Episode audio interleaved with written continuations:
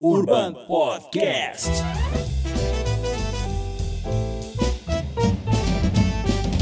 Urban Podcast. Senhoras e senhores, sejam bem-vindos a mais um Urbancast, o podcast do Urban Cowork. Mel, seja bem-vinda novamente. Obrigada, Paulo. Os dois de preto hoje. Tá tudo bem? Tudo bem, e você? Ótimo. Ótimo, pronto pra outro. E hoje vai ser foda, né? Olha o palavrão logo no começo, mas sim. O currículo do nosso convidado hoje merece um palavrão nessa altura, viu? Ah, é? Então, com quem que a gente vai falar hoje? Bom, hoje nós trouxemos o Fabiano Nagamatsu. Bom, vou falar um pouquinho do teu currículo, assim, um décimo, né? Do que a gente teve que estudar um pouquinho para te apresentar. Nagamatsu, certo? É, Isso. Ah, tá certo. eu achei que eu havia falado errado. É da colônia, tem Ó, que vergonha. respeitar. Falei, não passei esse mico aqui no começo. Bom, o Fabiano ele é diretor da Austin Move, considerado um dos três melhores mentores de startups aqui no Brasil. É avaliador e analista do Shark Tank Brasil, queremos saber tudo sobre isso, né? É fundador da rede de mentores do Brasil. Também está à frente de iniciativas como Confraria do Empreendedor, é cofundador do Invest Club, né, voltados para iniciativas de investidor anjo, é, iniciativas internacionais, embaixador de vários projetos, mentor, especialista em gestão de pessoas, finanças, administração. Vi que você começou na carreira aí com programação, a parte de tecnologia. Enfim, quando eu li o teu currículo, Fabiano, eu percebi que você é a personificação perfeita do arquiteto de soluções. Que é aquele cara extremamente com a visão integrativa aí hands-on, mas com uma bagagem bem interessante. Enfim, queremos te escutar hoje. Bora lá. Bom, pessoal, boa noite. Então, Paulo, Mel, muito obrigado pelo convite aqui. Espero contribuir com alguma coisa aqui. Ah, Tá. com certeza. Ah, Vamos lá. cara, alguma coisa a gente sempre tira aqui, cara, das pessoas. E você com essa bagagem e tudo, e falando de startup ainda, que é um assunto que a gente se interessa. Sim, verdade. Não é? A Mel é uma estudiosa em startup, tecnologia, gosta, todos os frameworks, né? Livros e mais livros, né, Mel? Sim, gosto bastante. Então hoje você vai poder usar tudo isso daí, hein? Quero ver E você usar, bom, hein? É. E o bom, até, até a expectativa de falar com você, é que a gente vê muita gente falando de startup, que mentorou, men- fez mentoria, fez. Mas você, você vai trazer bastante bagagem de muita gente que você falou que mentorou, que algumas vezes não deram certo, depois, quando foram, explodiram de uma vez. E aí você fala um pouco dos skills comportamentais, não só técnicos, né? Então, vamos aproveitar também para falar disso hoje. A gente tava falando do Sebrae, né, cara? Tava falando que, que é uma das escolas para qualquer empreendedor no Brasil, não é? É, Eu queria que você contasse a experiência no Sebrae, como que você começou isso, né? Eu quero saber depois como, como que você entrou nesse tanque de tubarões aí. Perfeito. Vamos lá. Então, no Sebrae, eu, todo mundo sabe que eu venho do interior de São Paulo, né? Venho de uma família bem humilde no interior de São Paulo, uma cidade que tem 9 mil habitantes. Chegou a 10, mas já voltou a 9 de novo. Qual é? Palmeira do Oeste. Palmeira Cidade- do. Oeste? Cidade que saiu o Túlio Tanaka, né? Jogador da seleção japonesa, né? Quarto Tanaka. zagueiro. Jogou na seleção, né? Japonesa, jogou Copa do Mundo e tudo mais. Aham. É, eu, eu vim de. é, foi mais ou menos há mais, uns mais de 10 anos atrás. Comecei essa carreira dentro do Sebrae, na sede do Sebrae São Paulo, como consultor especialista. E, e ali comecei a desenvolver vários projetos, principalmente voltados para a questão de inovação. Até porque uma das primeiras formações que eu tenho é desenvolvimento de sistemas, né? Então fui programador um bom tempo, trabalhei como analista Bacana. sistemas. E aí, e aí nós começamos, foi quando também eu entrei no, no mercado aí de startups, no ecossistema, nas comunidades. No Sebrae ali a gente implementou, ali começamos a consultoria especializada online, né, que é aquela consultoria, é, o Sebrae ele queria expandir o seu, os seus horizontes de consultoria, né, e ficava muito caro contratar é, consultores especialistas para para uma consultoria presencial. Sim. Nós começamos aí então a fazer a partir do que? A partir de videoconferência, então ele poderia agendar ali por videoconferência ou por telefone, receber uma hora de consultoria. E aí nós conseguimos bater todas as metas Legal. nacionais. Ah, depois disso, o último feito que eu né, tenho dentro do Sebrae foi a EASY, a Escola de Ensino Superior de Empreendedorismo, Ah, a primeira faculdade do Sebrae, né, do Sistema S, inclusive, ali, e que foi focado muito na questão de empreendedorismo, de inovação, principalmente de startup, porque ela já nasceu com uma incubadora lá dentro. Que legal. Você sabe que eu tive uma faculdade e eu me inspirei em muitas coisas. A gente teve muitas parcerias com vários programas do Sebrae e tal. E eu sempre achei que o Sebrae é talvez um dos órgãos mais desperdiçados, não é? Que, que a gente tem de melhor no Brasil e que a gente muito pouco usa. Não é? Porque isso em qualquer lugar do mundo é pago. Uma consultoria dessa, você vai para o Japão, Sim. os Estados Unidos, é caro você ter uma consultoria das que o Sebrae dá com a qualidade que você tem lá. Verdade. E aqui você tem de graça, e muitas vezes os consultores ficam parados lá esperando pessoas, porque muitas vezes elas não têm conhecimento que aquilo existe, ou elas têm receio, né, de chegar aqui existe muito, né, de chegar e falar do seu problema. Então o Sebrae é um exemplo de que um órgão público e tem funcionário público que trabalha, né? Eu acho que o- muito bom, né? Produtivo, né? Então é um exemplo, é um dos poucos exemplos que eu acho que que, que funciona Não, eu sou Não fã é? dos caras, Que- que realmente. é, eu gosto não é? do trabalho que deles. funciona no Brasil, não é? Onde E- o funcionário realmente é produtivo, tanto que tem muitos funcionários que saíram de lá e foram para iniciativa privada, como você, e estão até hoje, não é?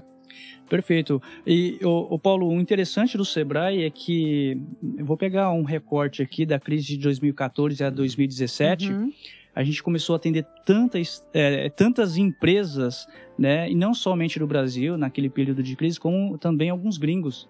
E nessas consultorias online que nós fazíamos com os gringos, eles elogiavam muito, fa- falavam mais ou menos o que você falou. É. Poxa, é, como que o Brasil consegue manter uma estrutura assim, né, a partir do, do Sebrae, algo que é fomentado pelo governo e, e de graça ainda. De aqui graça. nos Estados Unidos a gente paga uma nota por uma hora de consultoria. Vocês estão aqui, né, muitos gringos vieram para o Brasil montar negócios e passaram pelo Sebrae. Então, o Sebrae de certa forma ajuda, mas aí tem uma máxima também, né? É, tudo que é de graça, ninguém dá valor. É. É, Então, o verdade. pessoal, o pessoal até esnobava disso. é, ah, não é de graça, eu posso ter a qualquer momento. Então, eu acredito que se a gente começar a trabalhar questões né, de cobrança, as pessoas passam a valorizar mais também é os verdade. serviços. É uma pena, né, essa, essa, essa cultura, mas de fato. De fato. Mas tem uma trilha e uma jornada lá do Sebrae que eles de fato até retornam, porque eu já tive algumas pessoas por perto. Eles retornam, querem Isso. que as pessoas deem feedback e o pessoal não vai. E eles são precursores, né? São precursores da, da, da, da escola online, do ensino online, né? Sim. Sempre o que eles fizeram foi com muita qualidade no online. Eu, eu peguei muitos exemplos do. Primeiro, porque eles também tinham um dinheiro que na maioria das, maioria das empresas privadas não tinham. Sim. Então eles conseguiam fazer com uma qualidade um ensino online que você não via naquela época. Legal. Só hoje você consegue ver. Ô, Fabiane, você ficou lá até que ano? Pelo que você está me dizendo, é é até recente a tua participação ali. Isso. Eu fiquei do ano de 2011, final de 2011 mais ou menos, até 2018, né? Foi quando mudei para Mato Grosso do Sul, Uhum. né? Queríamos buscar um pouquinho mais de tranquilidade. Minha esposa, né? é, a gente tinha na época a gente estava passando por um momento até difícil, assim, em termos de Uhum. familiar, porque minha esposa, nós, a- nós havíamos perdido duas crianças, né, na gestação. Sim. E aí, na terceira gestação, a gente falou assim: olha, vamos mais para o interior. Tínhamos recebido uma proposta ali de Perfeito. uma universidade para montar uma aceleradora. Que bacana. Lá em Mato Grosso. Mato Grosso do Sul, Mas em aí Dourado. parece que você foi em busca do dinheiro do agro, não foi, não? Por incrível que pareça, a gente foi com muita expectativa de acelerar muitas startups, soluções inovadoras no agro. Uhum. E, e o que mais nos surpreendeu é que nós, é, em quatro anos, só tive, nós tínhamos ali duas aceleradas na área de agro. O resto era fintech, educação, é, logística. E, e o agro ali, né, por mais que o agro é forte ali no centro-oeste, a gente teve poucas startups. Incrível, cara. Não, isso é tão verdade, fazendo um comentário. Vai fazer. Faz um mês e pouco eu fiz uma. rodei uma campanha de Google para uma empresa que eu atendo, que é uma software house. E aí, 37% do meu tráfego pago que eu fiz veio de Mato Grosso. E isso me acendeu uma luz aqui que você tá me dizendo agora. Que a gente que não tá esperto, né? Aquela região tem bastante gente Você Tá interessada. querendo ir pra Cuiabá? Não, mas se for interessante ir lá de vez em Bom, quando, viu? por que não? Mas foi isso que você tá me dizendo, um valida com a minha. Com os meus relatórios ali de, de campanha. Cara, agora me fala como que surgiu esse convite pro Shark Tank? É, você conhecia algum tubarão lá? Como é que foi? Ou eles falaram, porra, japonês realmente sabe tudo, a gente precisa de alguém, a gente precisa de alguém pra filtrar aqui esses empreendedores, porque senão a gente vai se ferrar, a gente não tem tempo pra nada. Eu preciso pelo menos ter alguém pra filtrar o que estão me trazendo aqui pra gente não perder tanto tempo. Bom, é? é, eu já tinha uma certa conexão com o pessoal da Fiesp, da, algumas diretorias da Fiesp, conta do Sebrae. Foi na época que eu estava no Sebrae, logo no começo. Então, eu fiz parte das primeiras edições do, do Shark Tank também. Acho que só a primeira você não foi, né? É, Talvez, das né? primeiras, isso. A É. primeira quase não teve os avaliadores ali, né? Então eles fizeram uma mais reduzida. Tá. A partir da segunda em diante ali, a gente participou de todas. Nós estamos na sétima agora. E, e eu lembro que o Fernando Seabra, na época, nos convidou. Falou, Excelente. olha, a gente está montando um time aqui. Eu estava no Sebrae, então tinham que indicar alguém da área financeira. Né? Como o Amel mesmo disse, é uma das minhas especialidades. E eu falei, bom, beleza. E eu já conhecia um pouquinho, né, o Semenzato, né, o Semenzato, o próprio Apolinário ali, o time do Apolinário, na verdade. E começamos lá, então, com a produtora, isso na época era presencial. Até quando eu fui para Mato Grosso do Sul, né, eu, eu, eu tinha lá, então, contato com a produtora, eu vinha, quando eu tinha serviços aqui, ou negócios aqui, eu acabava avaliando lá, né, dando meu- minha contribuição ali para algumas startups, né? Eu focava bastante em startup, mas vinha muito empreendimento também. A gente sabe que é um programa de entretenimento. Né? Vocês podem ver que tem, tem coisa doida lá no meio, isso é legal, Sim. é o que chama atenção. É porque a partir daquilo que é engraçado, daquilo que também chama atenção até pro lado negativo ou positivo, é o que vai dar o Ibope, né? E, então isso é interessante e a gente aprende também Claro. com isso. Não, mas eu adoro o programa. Eu acho que talvez seja um dos melhores programas da TV aberta, né? Brasileira. De- Desde quando tinha o muito programa nos Estados Unidos, como tem na, todo, no mundo inteiro, tem um programa com a mesma, É. uma mesma ideia do Shark Tank, né? E é das coisas que eu mais vejo. Pô, tá lá, eu vejo, quero ver a galera se dar bem, outros passar vergonha, é bom demais. Cara, e aí como, como funciona? Aí as pessoas se inscrevem lá num site e aí. e Isso aí conta os passa bastidores. uma- tem uma seleção lá, se inscreve mil. Aí tem uma seleção de 100 que você que vai que vocês convidam pra ficar na frente lá pro Semenzato e Apolinário ficar dando porrada, é isso? Isso, na verdade, eles não têm contato com os tubarões ali, faz a inscrição pelo site, né? A produtora avalia ali. É, uma vez que fez a- uma avaliação prévia ali de documentações e tudo mais, eles gravam um pitch, né? Então eles gravam um pitch, é, respondem um formulário. Esse formulário é um pouco pesado porque envolve várias métricas ali, KPIs. Ah, chega até a gente, depois a primeira entrevista é conosco. Então nós temos uma banca ali de especialistas, é, um de recursos humanos, outro de negó- negócios inovadores, finanças, né? E aí tem alguns especialistas também de determinadas áreas, como por exemplo da área de food tech, logística. Uhum. E dessa banca a gente meio que é, replica o que acontece ali no, no tanque dos tubarões. Então a gente bate um pouquinho. né, até para que a gente possa ver as questões emocionais da pessoa, se ela é uma pessoa mais racional. Ah, depois disso, uma vez comprovado que de fato ele tem, ou essa pessoa Tem condições Tem de condições. ir pra uma TV, né? Tanto Se o cara não fica nervoso e sai na mão com você. É, tanto racional. E, e é legal, porque no, no presencial as pessoas ficavam muito nervosas. Agora, nessas que nós tínhamos aí na pandemia de 2020 para cá, a gente viu que as pessoas já estavam mais tranquilas, porque possivelmente elas estavam com alguma coisa escrito, né? Tinham um É. teleprompter, alguma coisa assim. Ah, bacana. E então é, o pessoal era mais desenvolto com relação a isso. Mas passado isso, eles, né, aí sim a produtora convoca o pessoal para fazer a gravação junto com o pessoal do Shark Tank. Bacana. Legal, cara, que legal. E desse do Shark Tank, quem que é o mais exigente que você acha ali, desses aí? Bom, aí vocês podem tirar até as conclusões ali. Vocês podem ver que o Polinário é um cara, né, experiente, Muito, É né? o cara que, que puxa mesmo, ele, né? Embora cada um tenha a sua particularidade. Sim. Pode ver ali o próprio é, Semenzato, né? O rei das franquias, É, o cara que Semenzato tá lá eu no. Valuation, É. né? O cara que veio do interior, né? De São Sim. Paulo, São José do Rio Preto. Ah, a própria Camila que saiu, que agora entrou, né? A, a Sandra, né? Da Hope. Uhum. É, a, a Camila puxava muito essa questão de startup, que ficou Verdade. agora mais voltado pro Caíto, né? Que também não deixa de ser aquele cara descolado, de inovação. Sim, então sim. eles acabam equilibrando, né? É. Agora nós vamos ter algumas participações especiais, como do próprio Tito também, né? Então, Felipe Tito, né? é, do Felipe Tito. Então, ótimos. a gente vê que, que eles têm mudado ali, colocado as questões de diversidade, colocado é, alguns que falam mais de inovação, né? Então, por exemplo, a Sandra tem uma particularidade, né? Que ela é vegana, né? Então, Uhum. vocês vão ver algumas coisas é, que, né, que vão ser de alimentação que talvez ela não vá né, participar tanto. Então, assim, Isso é interessante porque, de certa forma, chama a atenção do público, mostra aquele segmento que talvez a, a, o empreendedor já vive isso na prática. Poxa, ele se identifica com o programa, isso é muito bom.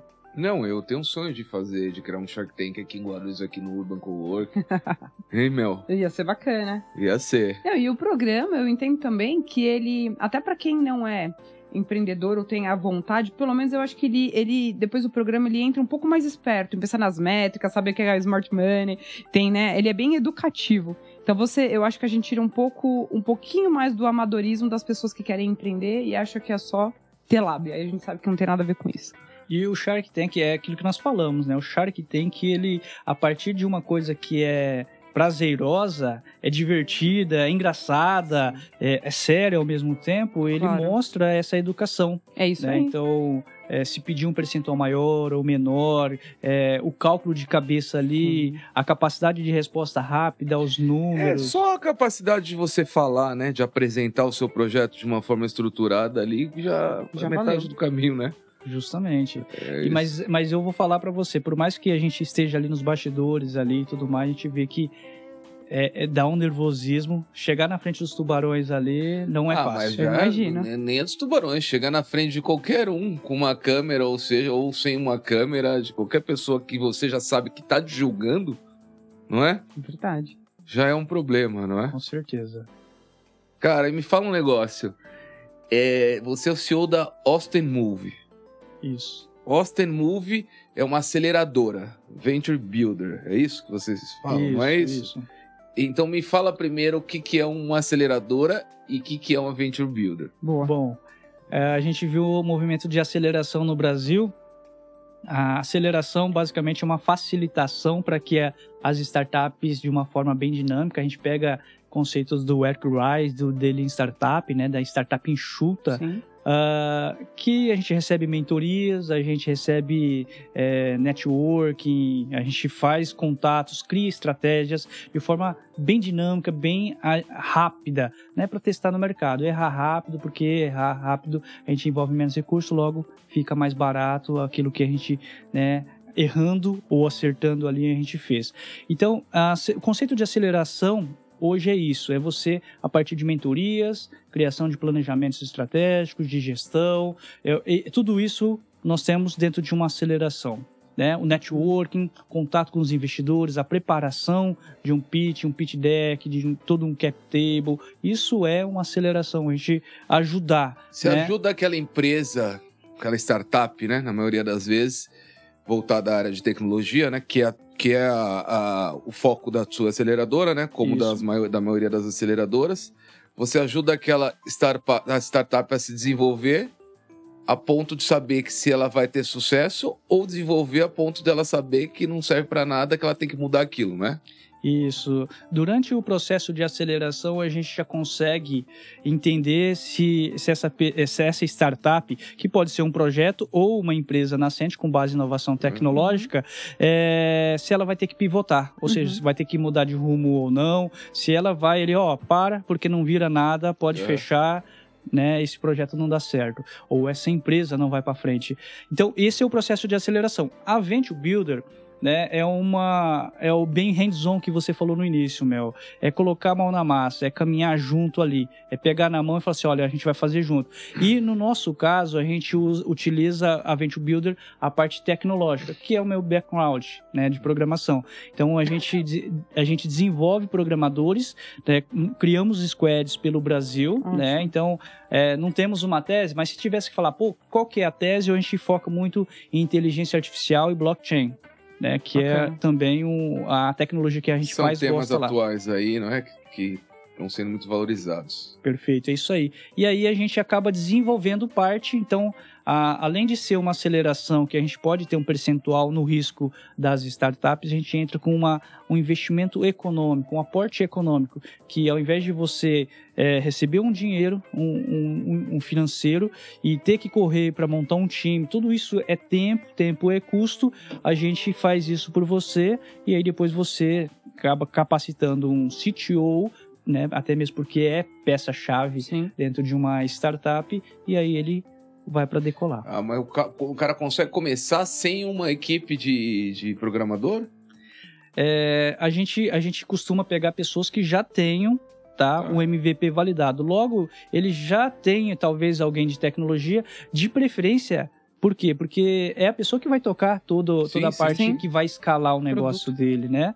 Então, é, nós damos preferência para aqueles que têm, de fato, um CTO ou alguém que, que seja treinado, talvez, no mínimo, pela nossa aceleradora. Tá, e quais são os números hoje da Austin Move?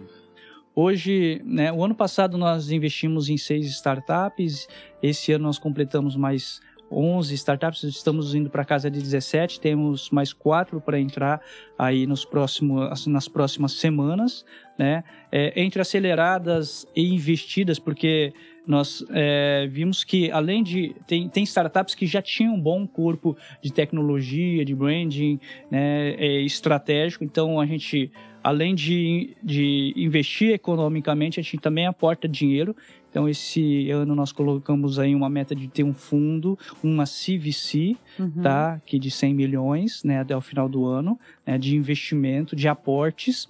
Ah, então, vamos lá, pegar... Nós temos, acho que umas sete startups, mais ou menos, aceleradas conosco Tá. e 10 que receberam o aporte, mas não deixa de ser também é, um aporte econômico, porque, Claro. porque nós investimos com o Smart, né? Nós entramos com todo o nosso know-how, todo o networking, né, para poder ajudar a startup. viabilizar tudo Hoje isso, né? vocês não têm um, um- vocês não, não têm um fundo de capta- captação, né?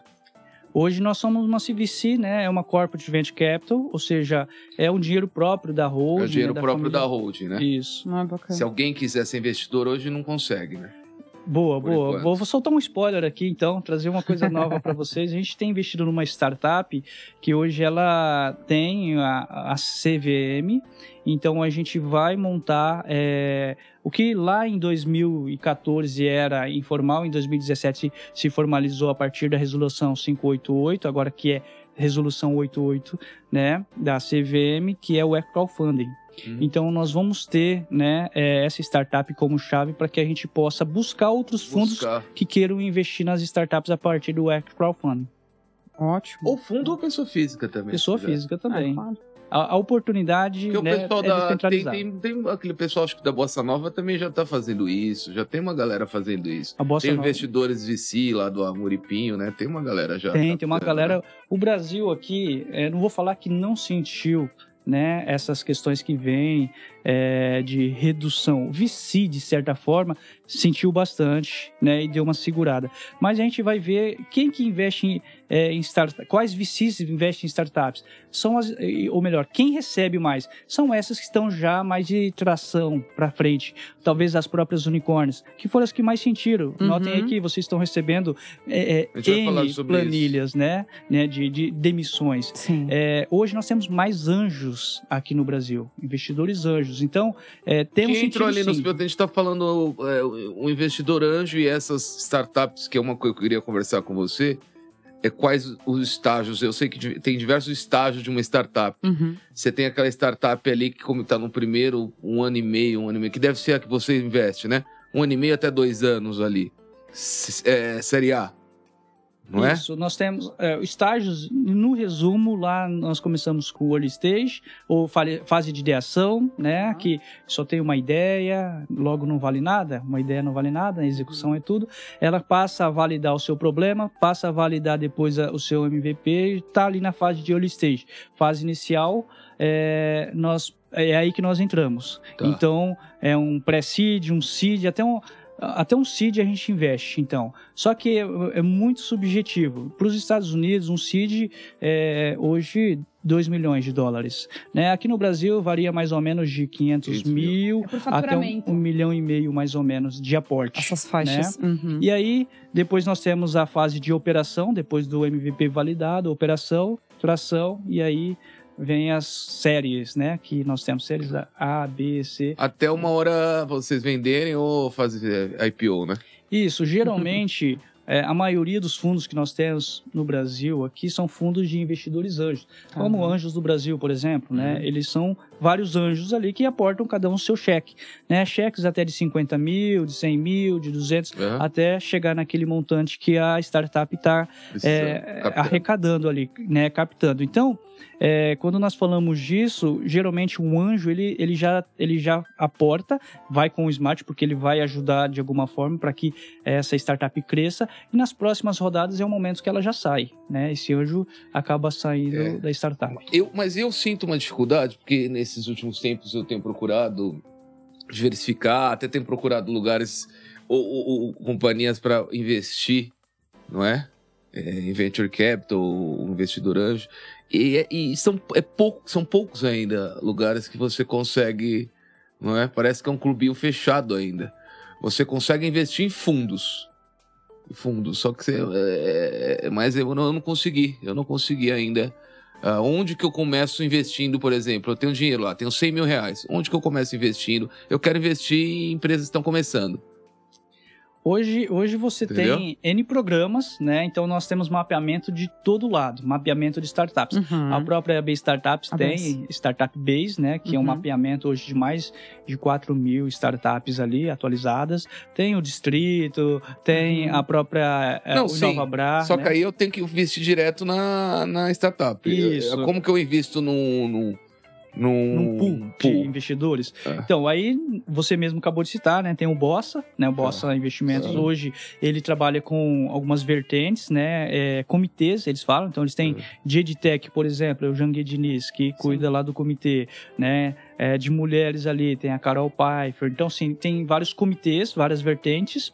Ah, Anjos do Brasil, né? É, é- é bem aberto também. Você pode, para você se associar ali, você já começa deixando um cheque para alguma startup que, que te né, tem interesse. Entendi. Mas a gente não precisa estar ali só naquele fundo. Eu mesmo faço parte da Fea Angel, né? Tá. Nós é, fizemos é, investimentos, co-investimentos com a Harvard Angel, tá? Anjos do Brasil, nós fizemos co-investimento também, é, né? Aí tem outros fundos como o Domo, né? Então, existem vários fundos, hoje GV Angel, né, do Vlado. Tá. Então, você pode se associar ali, né?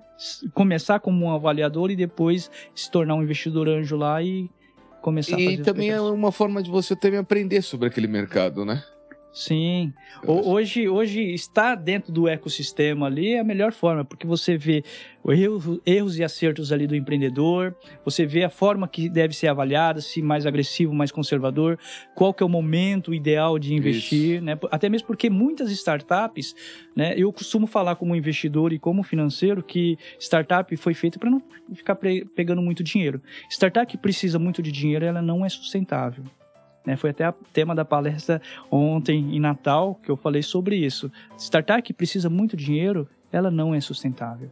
Ela, né? Ah, mas tá na onda.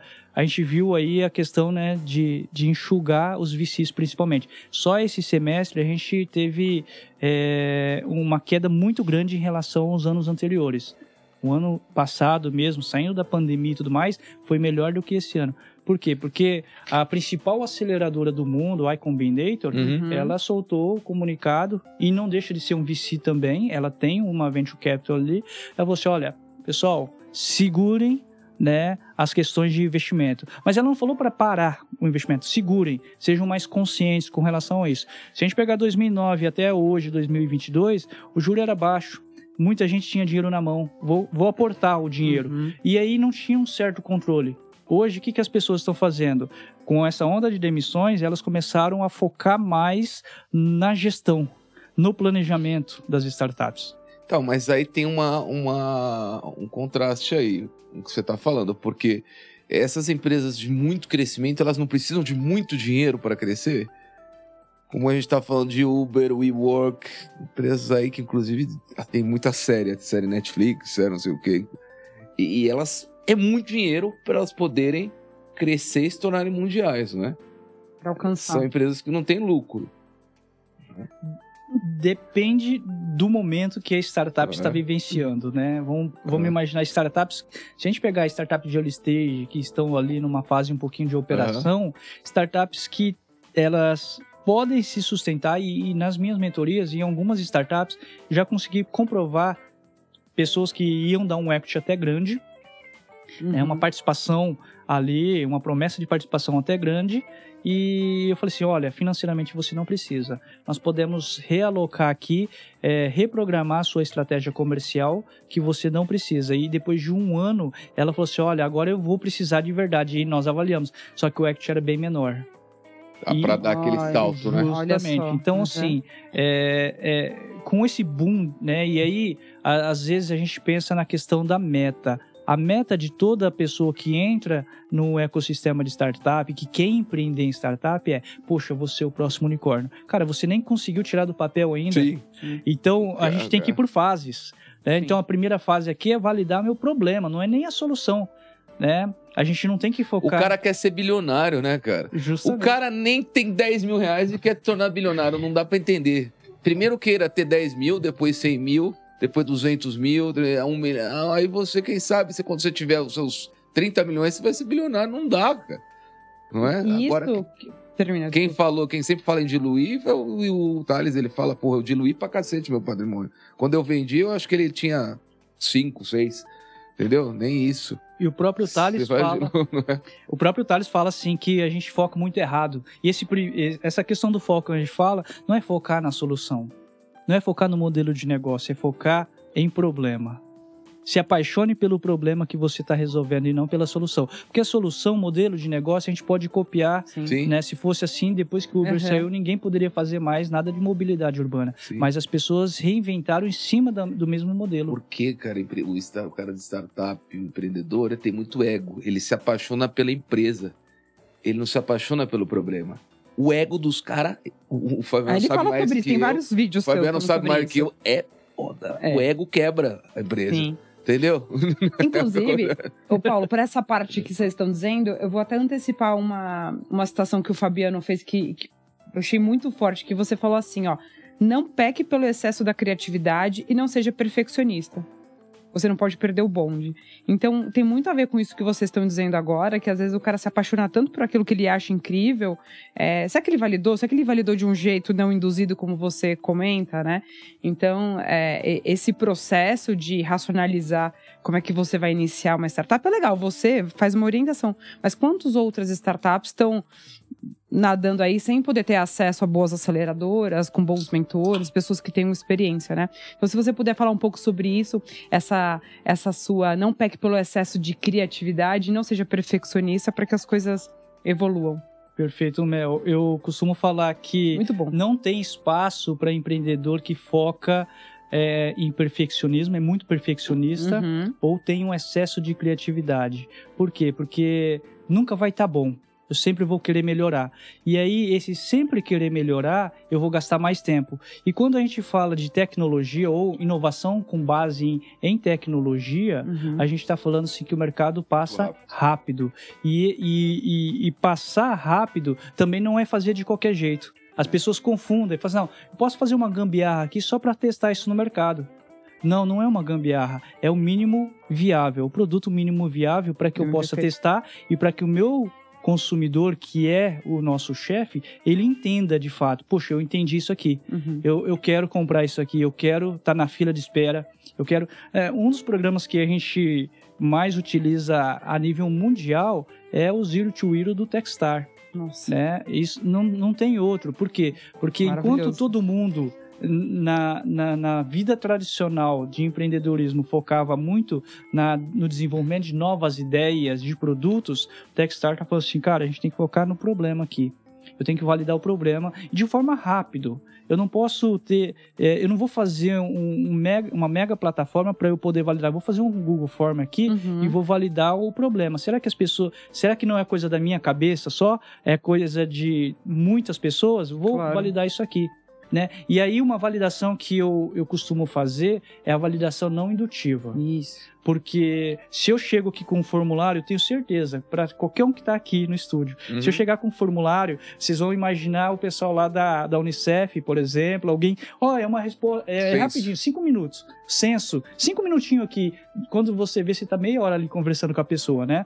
Por quê? Porque é, não é assim. Eu não posso induzir você a falar qualquer coisa, porque você às vezes fala, para livrar do Fabiano, vou falar Sim. qualquer coisa aqui, você já invalidou a minha né, a minha pesquisa aqui para saber se, o, pro- se aquele problema é coisa da minha cabeça. Uhum. O segundo problema, o segundo avaliação é, o, é a solução.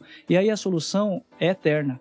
Eu não valido uma vez só, eu vou validando várias vezes. Se fosse assim, a Apple né, não sairia daquela, da- daquele primeiro Do aparelho iPod. do iPod. É verdade, perfeito.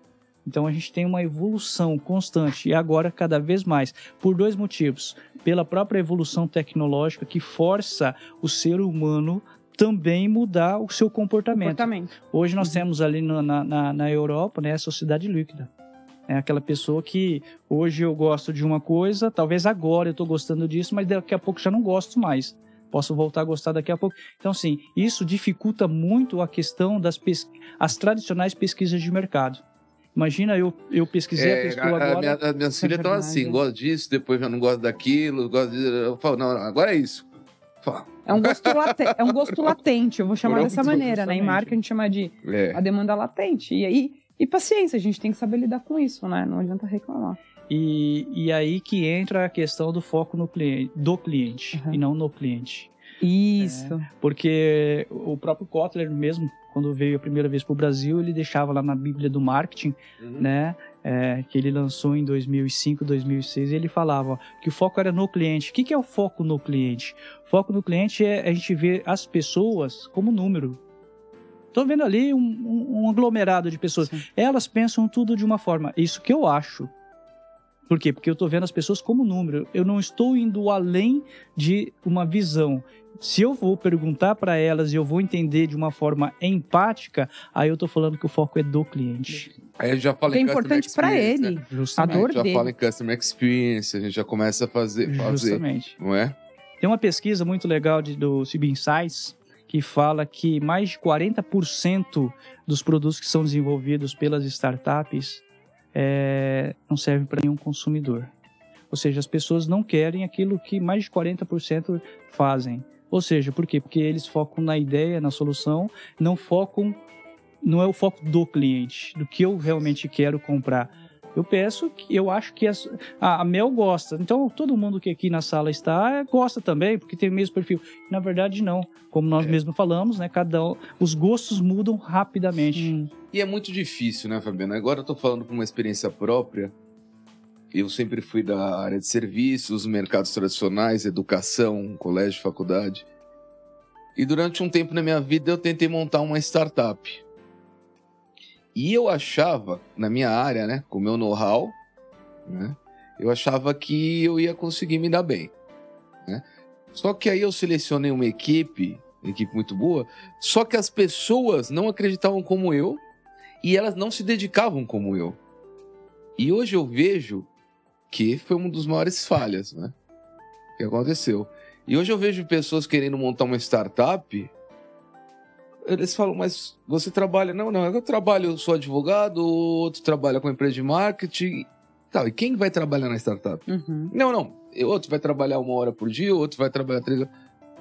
Qual a chance disso dar certo? Não é? Se você se dedicar 120%, a chance de dar certo já é minúscula. O negócio foi feito para morrer. Quantas morrem aí? De 100 morrem 99. Não é? Antes do primeiro ano, do segundo ano.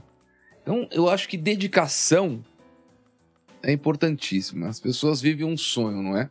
Vivem aquilo. Aí sai uma reportagenzinha nas pequenas empresas, grandes negócios, contratam um PR lá, o cara fica feliz pra cacete, mostra pra mãe, porra, mãe, o cara virou um Elon Musk. De um dia pro outro ele virou um Elon Musk, né? Começa a mostrar, posta, começa, né?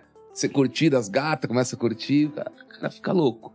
O ego do cara começa, né? E ele acha que aquilo ali ele vai conseguir alguma coisa na vida. Cara, você não tem nada, tem que falar pro cara. Muitas vezes não é isso que você tem que falar. Você não tem nada. Você pode ter um investimentinho ali de 100 mil, mas você não tem nada, cara. Você não tem valor ainda, você não gera valor. E eu acho que esse é um erro de muito empreendedor que quer começar um negócio, né? Principalmente num país como o nosso, né, que você ainda não tem apoio. Você tem muito problema, só que você não tem esse ecossistema que faz você se desenvolver ou mesmo falar que a sua empresa não presta rápido. Às vezes você fica três anos até alguém te dizer que é uma grande diferença dos Estados Unidos para cá, não é? Com certeza. Concorda? Com certeza. Também se não concordar, não pode discordar. Pode Não, mas essa questão que é comportamental, a gente tem muito, e, e eu, eu falo muito da questão do paternalismo, né? É. A gente é, foi, nos últimos anos, educado um pouco nessa questão. E eu, eu falo que o governo tem um pouquinho de culpa em relação a isso. Né? Eu hoje mesmo estava mentorando uma startup na área de impacto social. Poxa, Uhum. mas, cara, dá para ganhar dinheiro? Claro. É uma startup, é uma empresa normal Uhum. ela só vai ganhar agora fazendo bem. Fazendo alguma coisa que esteja dentro É. de um ISD, por exemplo, Claro. né? E, e quando nós falamos dessa questão do mimimi, ou do, é, eu, eu, eu, tô ensinando, eu tô dando o peixe, não tô ensinando a pescar. E o outro ponto que, que a gente tira da lição do seu, da- do seu experimento aí, Paulo, é a questão de é, se você não tá com o seu coração ali, né? Né, Tem até uma palavra que fala onde está o seu coração, lá está o seu tesouro. O olho do dono que engorda o boi, não é assim? Verdade. Né? Se eu não tô ali em cima, Uhum. possivelmente alguma coisa vai dar errado. Já, naturalmente, você 100% ou 120% já vai dar errado, vai acontecer, então... Imagine se você não tá, né? Os tubarões mesmo falam isso. Pô, se você não acredita no seu negócio, não tá 100%, eu vou. Skin the game, né? Skin the game. Skin the game, né? É o cara que você fala pra você, é o cara que quer você como investidor, ele quer 100 mil lá seu. Acha, Fabiano, eu quero 100 mil. Só que o cara chega de Land Rover e caneta Mont Blanc. Vamos lá. Ué, caralho, por que que você precisa do meu? Vende a sua Land Rover, vende sua caneta e vende. Não tem lógica. Você entendeu? O cara chega lá com que é 100 mil meu. Nunca. Se ele não consegue vender o carro dele e andar com mais simples e colocar no, no, no negócio dele, por que, que o eu vou? Se ele não acredita no negócio dele, por que, que ele quer o É. meu? Não entendi. Entendeu? Sim. Deve acontecer, né? O Tem. cara E, e a gente chega vai um muito. playboyzão lá, tal. Não dá pra entender. Né? E a gente Pode vai muito também a questão dos extremos, né, ô Paulo? Uhum. É, tem o que às vezes não coloca muita mão, né? No hands-on Uhum. ali, mão na massa. Porém, também tem aquele que trabalha que nem um louco, sem foco. Uhum. Né, sem um propósito, sem um objetivo. E isso também é, é ruim, porque a gente costuma falar, quem trabalha muito tem pouco tempo para ganhar dinheiro. É verdade. Porque o cara tá no operacional. Se o cara tá no operacional, quem tá fazendo O estratégia? overview estratégico. Justamente, quem tá tendo a visão sistêmica Claro. né? E aí eu costumava falar muito isso dentro do Sebrae, porque a gente pega lá o pequeno empresário, né? Aquele que está Eu- empreendendo. Eu por empreendedor que faz tudo. faz tudo, né? Então ele tá lá lavando, ele que É. abre a loja, faz a compra, ele que faz a entrega, recebe o dinheiro, faz banco. Então é o cara que faz tudo. Porém, conforme ele vai crescendo, há uma necessidade e essa conscientização que o Sebrae dá é muito importante. Porque, cara, tá crescendo, você tem que ter líderes aqui. Você tem que multiplicar, não em dinheiro somente, mas multiplicar é, esse conhecimento, ou melhor, essa experiência que você tem, que deu certo, né, para outras pessoas, para que você possa ter um time. E hoje você. Complementar de preferência, né? Justamente. Que você saia de uma posição operacional, que não, não deixa de ser importante, é importante, vá para uma tática e depois para uma estratégia. Uhum. né? A gente conhece muitos empresários, grandes empresários, que mesmo estando numa posição de status, ele ainda queria estar lá no chão de fábrica. Não que não seja importante, mas que ele tenha que ter uma visão mais de expansão. E vocês falaram muito sobre o lado do investidor, né, da aceleradora. É, fala um pouquinho pra gente do outro lado agora, o que, que é o pitch reverso? Conta pra gente. Bom, é um movimento que aconteceu aqui no Brasil há pouco tempo, do Pitch Reverso, já teve até eventos, né, também, o próprio blog lá, né, é, site de notícias star, startups.com.br, né, Uhum. nosso amigo Brigato, ele colocou isso aí, ele fez um evento com isso, é, e tem uma certa verdade, porque o que, que é o pitch reverso? É, a gente tem uma máxima que, que quem escolhe não é o investidor que escolhe a startup, é a startup que escolhe o investidor Olha isso. né? Porque eu posso escolher, por exemplo, o Paulo como meu investidor da minha startup, só que ele não entende nada do negócio que eu tenho aqui. Ele está investindo como bolsa de valores, ele está colocando dinheiro lá, ele pode até fazer uns contatos, fazer um network ali para mim, para ajudar, só que talvez não, ele não está com o coração aqui comigo aqui, ele não está caminhando junto. Então, buscar é, é, esse pitch Não deu reverso... liga, acho né? que- Não justamente. pitch, não, não, não vai trazer aquele smart money, né? Que Justamente. fala, não é? Isso, É isso então mesmo. buscar é, é, e o pitch reverso vem com esse conceito. onde a startup vai escolher o investidor que ela quer. Ou seja, e é basicamente isso. Quando eu vou buscar um fundo, mesmo que seja um fundo de anjos, eu, que, qual que é a primeira coisa como empreendedor eu vejo? A tese que eles têm. É, ah, é só B2B? Não, eu sou B2C, não entra então. Ah, é, é, é o quê? Ele, ah, tem que estar faturando 20 mil no mínimo por mês, é, eu te, é, não pode ser voltado para determinados segmentos aqui, né, eu tenho que ter me- um aí você já me MVP deu outra validado. dica legal. Pra dar certo a longo prazo, né? Não sei só Justamente. aquela. É porque eu, por exemplo, se eu fosse investir hoje em startup, eu busco é, startup é educação. Com certeza. Eu me edutec Com é onde. certeza, Paulo. Entendeu? Porque eu acho que eu posso aí Porque contribuir. não tem vinho tech ainda, né? Eu Ou já existe? É, se tivesse. Vinho mas tem né? Eno- De enotec. E, área- e tem viagem, né? Ah, é, Paulo? Porra. Enotec é sua cara. A, a- a- a startup que eu gostaria de ter investido no começo, eu sempre falo pra minha esposa tal, Qual? era Airbnb. Nossa, é Eu falo, fantástico. puta que pariu. Porque eu, já dei dinheiro de, de, pra Airbnb, já, eu já tirei, teria uma cotinha lá, certeza. Entendeu? mas brincando, mas é, eu acho Muito que bom. você realmente tem que ter fit, é principalmente com aquela área que você já, já, já conhece, né? Sim. Você buscar realmente investir naquilo onde você pode agregar algum valor, não é? Não- É o que ele falou, né? Não é, É. só se encantar. Na verdade, tem todo um, um contexto aí dos, dos skills de todos os lados, né? Do cara que vai receber o investimento e quem vai também colocar o valor dele. Bem legal. Que É um mais? casamento, né? É um casamento, é verdade. E, meu, Só que um pouquinho mais difícil, eu acho. eu vou perguntar pra vocês dois. O que que... O que que três coisas que uma startup precisa ter pra você investir. Bom, vamos lá. O que, que eu analiso bem dentro de uma startup? Primeira coisa é o time. O founder. CPF. Isso. Não, não, não CPF Ah, formalmente. Não, Mas não, não, a- sim, sim. sim. Ao invés do CNPJ, o CPF. Isso. Quem são aqueles CPF que estão na minha frente? Isso, a pessoa, né? Como Pessoa. que é, ele pode estar empreendendo na área de gastronomia, mas qual que é o histórico dele para chegar à gastronomia? Talvez ele está se aventurando. Sim. Ele pode ser um cara que é um economista. Cara, assisti muito Masterchef, né? É, e agora eu vou começar a empreender nessa área. Eu tenho que Então- usar meu conhecimento que eu estudei esses dias aí. Track record. Não é isso aí? E é, Esse tema eu não conheço, quero me explicar. Explica aí, Track Paulo. record é tudo que ele realmente, o histórico que ele tem.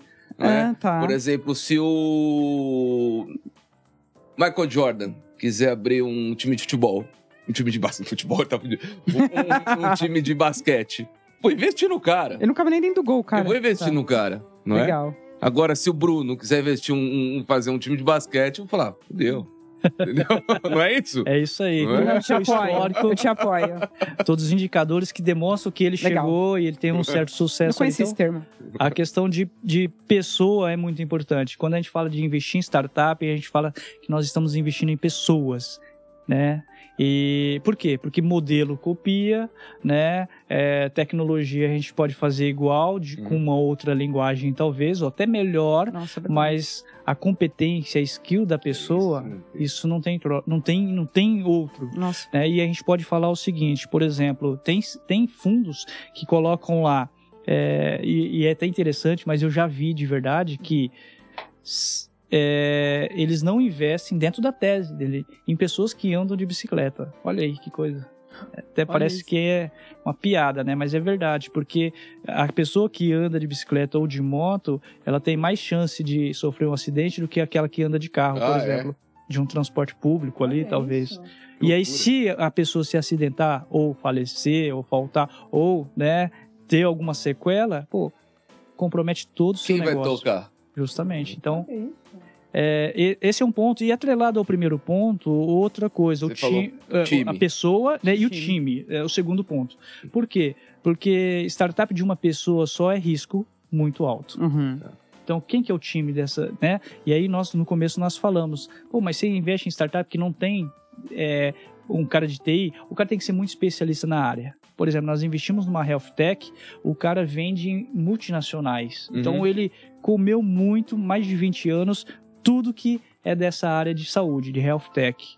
Né? Ele, ele tinha desfeito ali a sociedade com um desenvolvedor, nós acoplamos nosso desenvolvimento e agora recentemente ele trouxe Trouxe um um, como CTO, sócio. Justamente. Então, assim, o time que ele tinha lá era um pouco fragilizado, mas o conhecimento que ele tinha, então, é o primeiro Legal. ponto ali. E o terceiro, né, é qual que é a capacidade de escala. E a gente, então, analisa, né, talvez tenha startups que não tenham uma tecnologia boa, mas tenha a condição ali de, a partir de uma inteligência artificial, uma blockchain, alguma coisa, criar uma escalabilidade alta lá. Então, é, esses são os três pontos, pelo menos, que nós avaliamos, que eu acho que é muito importante. Dois detalhes. Eu realmente não acredito em startup sem ter um sócio CTO. Não acredito. É, Não existe. sim. Base tecnológica não vai ter sócio. Tem que ser sócio, inclusive. Não é contrato, tem que ser sócio. Sim, sim. Não acredito. Uhum. E outra coisa, você falou de escala. Me explica, o que, que é escala? Escalabilidade. É quando eu vou. Vai para São Paulo, Paris, aí ele vai em Lisboa, pousa em Lisboa, antes é escala em Lisboa. Que, que, me fala que. Essa é a pergunta de milhões. Essa é a pergunta de milhões. Vou pegar, vou pegar um livro interessante, Salins Meio, que fala sobre organizações exponenciais. Uhum. Foi inclusive tema de um curso que eu dei para o Flávio Augusto há um tempo atrás, para ser bem exato, em 2017, Que no bacana. dia 10. Você deu um curso pro Flávio Augusto? É, na, na, na Por plataforma dentro eu dele. falei isso. Como assim? Você deu um curso Não, pro Flávio pra ele não. Augusto? Pra, pra plataforma dele. Mesmo né? assim, meu sucesso.com já? Eu achei que você deu um curso Fábio- pra ele como ganhar dinheiro. Não, eu falei, não. caralho, Eu tenho que aprender muito com ele. casa comigo aqui, pô. E, Ó, Ana, já era. Perdeu pra outro japonês agora. Não, mas é, foi até um convite do, né, que era CEO dele, que era o Sandro Magaldi, um grande Maravilhoso. amigo. Nossa, eu e sou fãzaça. eu lembro até o dia, porque foi o dia que a minha filha nasceu. Ah, no que dia que ela bacana. nasceu, dia 10 de janeiro de 2018, né, nós gravamos esse essa aula, né, de que nós falamos de organizações exponenciais. Lembro ainda até que foi do case do Salim, do, Salim do- do- não, do Rogério Salume, da Wine, Tá, né? Como olha. ele fez com que a Wine se tornasse a maior importadora de vinho Essa e também. O Paulo popularizasse. resolveu tudo sozinho. Eu queria ter investido. E, e aí é só, é só a gente pegar um gráfico do que é, é um crescimento linear, né? Que ele é muito focado em hardware, em bens, e um crescimento exponencial. A diferença de um para o outro é a disrupção, que é o que nós chamamos de escalabilidade. Ah, o crescimento linear, vamos imaginar, vamos pegar o setor financeiro, o setor de bancos, né? É, em 2006 já acontecia esse movimento onde os grandes bancos, como o Banco do Brasil, Caixa Econômica, eles estavam se desfazendo ali dos seus patrimônios. Prédios enormes, né? E eles faziam um contrato de aluguel depois ali com eles, ó, de 90 anos com a gente. A gente que vai ser o, o seu principal inquilino aqui. E baseado nisso, eles com o dinheiro que eles tinham do patrimônio que era mobilizado, eles podiam fazer investimento em alguma ação qualquer que o- a, a rentabilidade já pagaria não sei quantos aluguéis Claro. né? E eles não teriam toda a questão, tipo, a infraestrutura, quem que é? É, o dono. McDonald's sempre fez isso. Justamente. Então, é, os bancos tradicionais, então, eles crescem linear. Por quê? Porque eles têm, eles são muito engessados. Agora, a gente Custos pega altíssimos fixos. justamente as- os bancos digitais ou as fintechs, Uhum. Quantos, quantos patrimônios eles têm, quantas agências, né? quantos caixas eletrônicos eles têm. Então, o- a base deles não está no, no, no físico, mas está no quê? Na informação. Ontem eu mentorei uma startup que, que em 2019, né, presencialmente a gente estava falando pelo Inovativa, né, um programa, e, e, nesse, e, e nesse, nessa mentoria ele não tinha mil usuários fazendo o download do, do aplicativo dele, que era o quê? É, que era um aplicativo que você ia para o poço sem, sem nada e, e o cara já abastecia para você. Por quê? Porque você já fa poderia fazer via aplicativo alguma coisa lá, você não precisa abrir, é, evitava assalto. Para frotas, então era interessante porque eu conseguia controlar quanto que cada carro da minha frota estava gastando e tudo mais, até rotas. E aí eu, eu usei até uma expressão para ele que, que fecha aqui o que nós vamos falar então em relação à escalabilidade. Ele falei assim, cara, você, você é, vende a sua solução para quem vende petróleo, para os postos de combustíveis, mas na verdade o petróleo está na sua mão, ou seja, está no aplicativo. Sim. Porque é a informação. Com a informação, hoje ele tem 51 mil downloads, 51 mil usuários ativos ali. 51 mil, né, de 2019 para cá, é um bom número Claro. é, que ele pode vender para seguradoras, ele pode vender para autoescolas, ele, né, ele pode vender para o próprio governo também, né, porque o, o, o consumo, né, o, a, o comportamento desses, sejam caminhoneiros ou carros né, de passeio e tudo mais, ele tem Vale muita ouro. informação que é ouro, que é petróleo, né? Exemplo, Vale mais do que Ah. o petróleo que está ali sendo abastecido no carro. Legal. Ou seja, ele começou ali com, com um aplicativo e tal, mas ele criou uma audiência que hoje permitiu que ele tivesse outros modelos de negócio, né, para rentabilizar, monetizar por conta dessa audiência. Então, é o que você falou, começa com um propósito aplicativo, mas com o tempo também você pivota, adiciona, incrementa alguma coisa. Bom, vou falar as perguntas aqui que chegaram no chat, pode ser? Demorou. Vamos lá. Eu sei, eu tô lendo. Acho que eu preciso de um óculos, tô aqui super perto da tela. Não, não, não, eu tô, brinca eu tô brincando. 33. que horror. Quer que comece aqui, Paulo? Vai? Bom, o Alberto Júnior perguntou assim: é que eu falo muito alto. Quais são os principais pontos de avaliação para acelerar uma startup ou para quem quer ser selecionado no Shark Tank? Bom, A pergunta gente de... falou, né? A gente falou do, do, É. do acelerar startup. Shark Tank é um pouco diferente do, da seleção que você usa pra você na Aust- Austin Move, né? Isso. É. É que, na verdade, o Shark Tank não é um programa de startups, né? Só de startups, tem outros programas ali, mas é, é um programa que seleciona também startups, Sim, né? mas a minoria são startups ali. É, Maioria. O que a gente analisa muito é a consistência ali, né, do negócio mesmo. É, pode talvez não estar faturando, mas o negócio é muito inovador. O empreendedor ele é bem hands-on mesmo, skin the game. O cara é, é muito centrado, ele sabe o que ele quer, ou seja, o, o negócio tem propósito. Vendedor também é importante. Isso, o cara é o, é, é- o cara é- respira o negócio dele. Né? então é o, é é o principal ponto ali, a questão comportamental, Comportamental. e né, todos os track records dele também. Então a gente Boa. avalia isso atrelado aos indicadores que ele tem da empresa. Talvez ele não fature, mas então o que, que nós vamos atrelar é a questão comportamental. Que não deixa de ser também para as aceleradas. Ótimo, ótimo. É, todo o teu discurso que você traz aqui é sempre pautado pessoas, né? Pessoas. Então, é, é muito legal. A gente fala de startup, a gente acha que é o tempo todo os hard skills, e aí você tá trazendo pra gente uma inteligência que é diferente do importante senso citar- comum. Que pra mim, todo empreendedor é vendedor. E tem que ser. Concordo. Porque a galera tem gente com vergonha de vender. Verdade. Entendeu? Sim. Acha que vendedor, ainda você tem aquela ah, estereótipo que vendedor é aquele cara que não arranjou emprego e não fez nada e vai vender Avon, ou vai vender Bíblia, vai vender o seu. Cara, se você não Concordo. vender o seu próprio negócio, você vai vender o quê? É verdade. Entendeu? Mas é verdade. Muito bem. Bom, a outra pergunta é do Ednei Oliveira. Ele perguntou, é, no caso da Loft. Ele falou assim: nossa, nós temos o caso da Loft que cresceu exponencialmente, muito, né? E agora vem numa fase ruim de demissões. É, Fabiano, você acredita que isso seja um erro de planejamento ou é uma tendência? Essa. Peraí que eu não entendi a pergunta. É um erro de planejamento ou é tendência esse ajuste? Eu não entendi. Eu vou, eu vou emendar pra, acho que a pergunta que eu ia fazer aqui, Ah, para não repetir. Realmente a gente veio numa fase aí, a gente pode chamar uma fase de bonança, uma bolha, onde os startups Regular estavam crescendo demais, principalmente aquelas que estavam que fizeram IPO, né? Recentemente. A gente pode citar umas 10 no Brasil, Estados Unidos umas 200. Com um valuation lá no céu. Absurdo, né? Acabou de falar de uma, Nubank. Assim, eu não consigo entender como Nubank, consigo entender porque você vai me explicar aqui, como Nubank vale mais do que o Itaú. Não é? Chegou a valer mais, hoje não está valendo mais. né? E hoje a gente está vivendo uma crise pós-pandemia, é?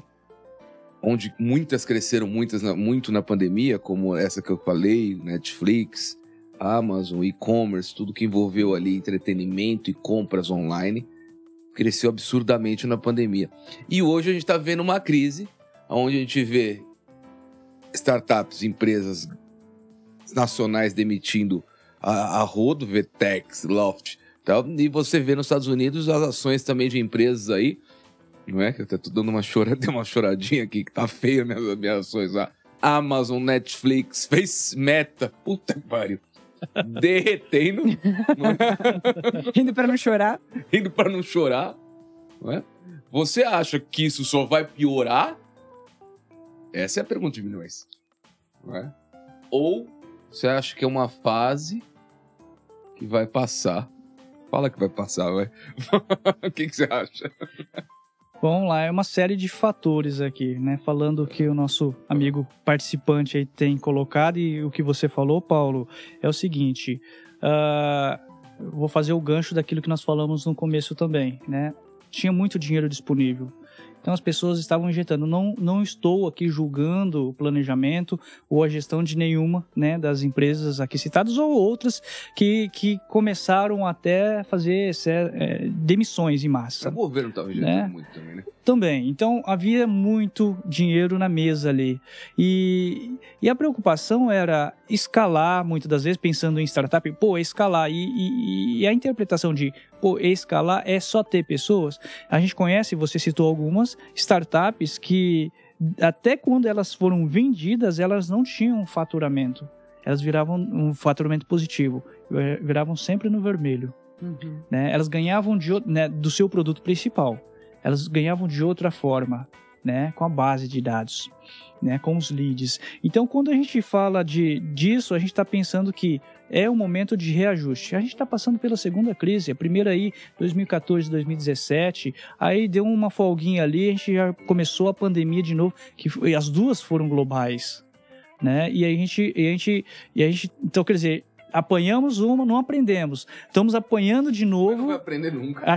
chacoalhando todo mundo. Nós temos que aprender com isso. Opa, não é hora de. É, quando a gente fala de eficiência, a gente está falando assim, é fazer mais com menos.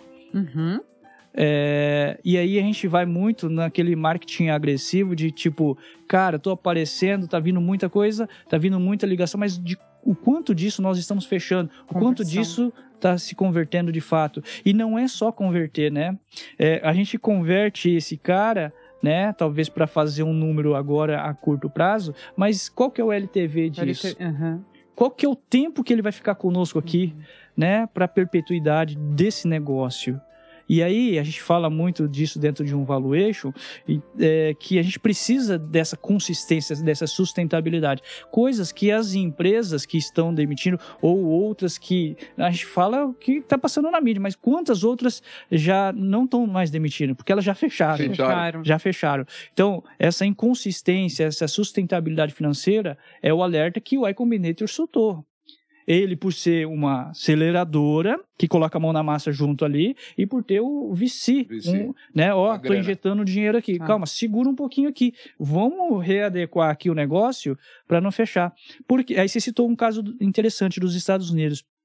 Quando teve a, a crise aqui de 2014, 2017, ou até a de 2008 lá, imobiliária, o que, que nos países desenvolvidos eles fazem?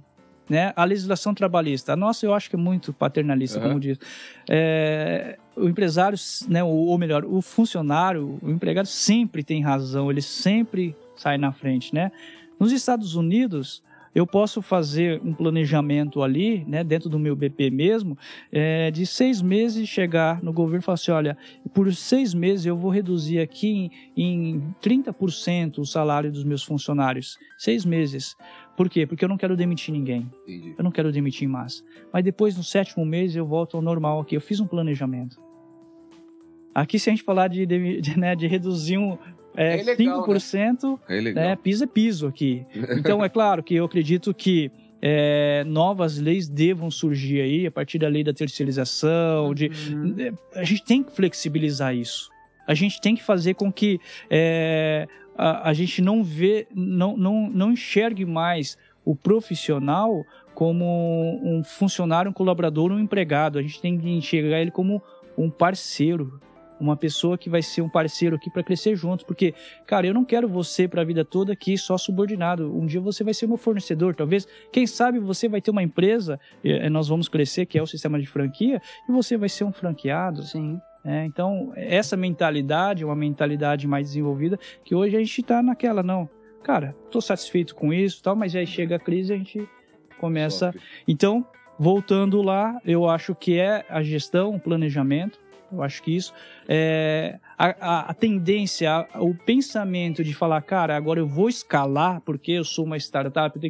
Cara, eu, eu olhei para o mercado. Será que o mercado tá aí para comprar de fato? Será que nós temos demanda? Pô, todo mundo está passando a crise. Se as empresas estão passando a crise, quanto mais o consumidor final. E aí, será que ele está disposto? É, teve uma pesquisa em 2017 chamada Negócios Promissores, do Sebrae Nacional. E lá falava o seguinte, que três pontos importantes é, estavam regendo ali o empreendedorismo no Brasil. Um deles que se destaca muito era que a classe que trocava sempre de produtos tecnológicos, ela passou o quê? É, é, utilizar por um bom tempo o produto tecnológico, por exemplo, um celular, eu trocava sempre com sei, uma nova marca aí, um novo modelo. Agora não, agora eu conserto mais. Eu fico com mais tempo ele com esse celular, com esse aparelho tecnológico. Uhum. É, e aí começaram a surgir né, startups disso. Eu, uma coisa que eu acho que é eu, eu sou fascinado, né, o nosso povo, nós brasileiros, né, aquela frase, sou brasileiro e não existo nunca, faz muito sentido. Né? Eu conheci muita gente de fora que falou assim, olha, você empreender no Brasil, deu certo, cara, você empreende em qualquer lugar do mundo. Você pode, você, ali é o Sem estágio, né? A gente não precisa de Sem muito dúvida. longe, né? É, em 2017 mesmo, o MEI era novo, microempreendedor in- individual. Só em 2017, em pouco espaço de tempo, foram mais 7 milhões de novos microempreendedores individuais Uau. né? Um programa novo que o governo tinha lançado. Ou seja, então assim, o brasileiro ele se reinventa, ele é criativo, ele busca empreender, né? É claro que tem aquela máxima também, né? Muita gente fala e isso eu não concordo, que ah não, você, você agora tirou um CNPJ, né? Ah, agora você é empreendedor. Não. No máximo, você, no mínimo você é um empreendedor ou um empresário, né? Todo empreendedor é um empresário, mas nem todo empresário é um empreendedor. Perfeito. Muito bom. Legal, cara. Próxima. né? Não, a frase, frase boa. É, Fabiano, deixa eu ver as perguntas aqui. Ah, falando disso do Brasil e de fora, vou antecipar essa pergunta. Geralmente as pessoas devem te perguntar o que, que tem lá fora que falta aqui.